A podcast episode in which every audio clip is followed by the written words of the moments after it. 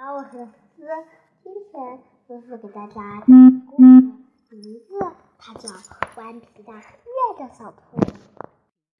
月亮上有只小兔，谁这谁都知道。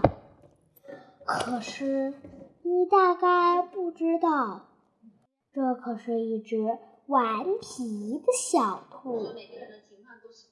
那一天，当圆圆的月亮变成弯弯的时候，小兔站在月亮的弯弯角上跳舞。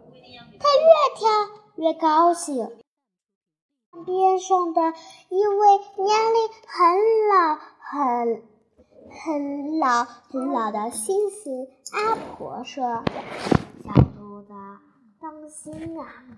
别一脚踩空了，摔下去！我才不会呢！小兔子一边说着，一边跳得更起劲儿。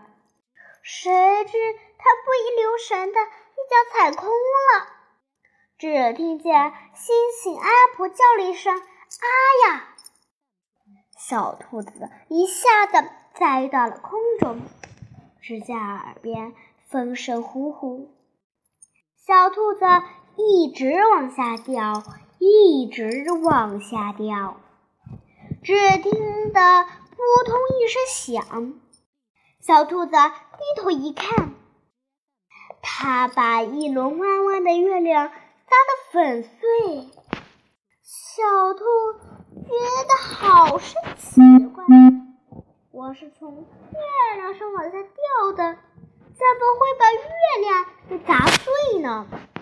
砸碎了月亮，我以后住在哪儿呢？小兔哭了起来。它再仔细看，啊，原来自己掉进了一条清清亮亮的小溪里。刚才小兔砸碎的月亮是映在水中的倒影，幸好。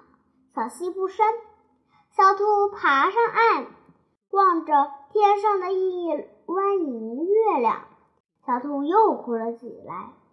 银月好美，好美呀！可是小兔再也回不去了。这时，有只刺猬从草丛里探出头来说：“谁在哭呀？哭得这么伤心？是我啊！”是只迷路的小兔吗？是只不幸的小兔。我没法回家了。你家住哪儿？在天上，在月亮上。啊！小刺猬大吃一惊，它伸长脖子看了半天，说：“小兔，我认识你。你平时爱在小溪边看月亮的倒影。”平时看见在月亮上跳舞、翻跟头，还做鬼脸呢。你不小心摔下来了吗？是的，我太顽皮皮了，没有听星星阿婆的劝告。没关系，小刺猬说：“我会想办法把你送回天上的。”说完，小刺猬从草丛里一钻就不见了。它真的会想出办法来吗？望着天上的银月，小兔又哭了起来。不一会儿，小刺猬一从一片从一片树林里领来了一头大象。他对小兔说：“这是我最力气大的朋友。”他是我们森林里的垒球冠军呢，好奇怪！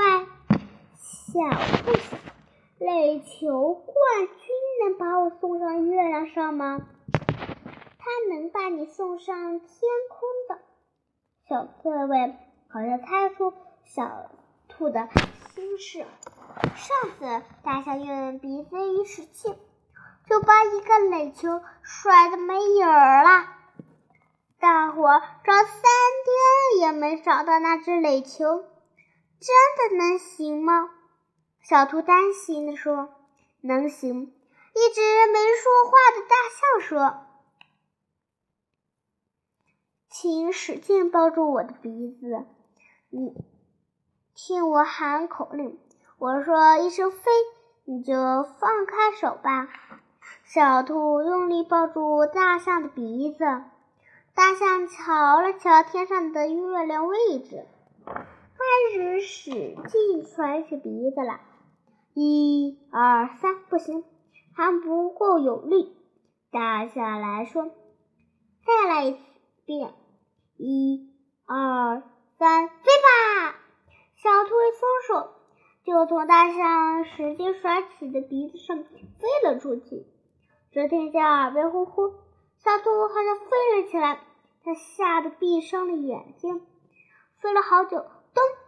小兔觉得屁股被什么东西颠了一下，它睁开眼睛一瞧，自己又坐回了月亮屋的弯弯角上了。月亮那位星星阿婆惊奇地说：“小兔子，你怎么又回来了？”哈哈。小兔子笑着说：“这可是个秘密，你不会再调皮了吧？”谢谢阿婆问小兔，小兔没回答，说是他在想怎么做一个亲切的鬼脸，放在小溪边上月亮倒影的小刺猬瞧瞧。他得好好谢谢小刺猬和那位垒球冠军呢。好啦，我们下次再见，拜拜。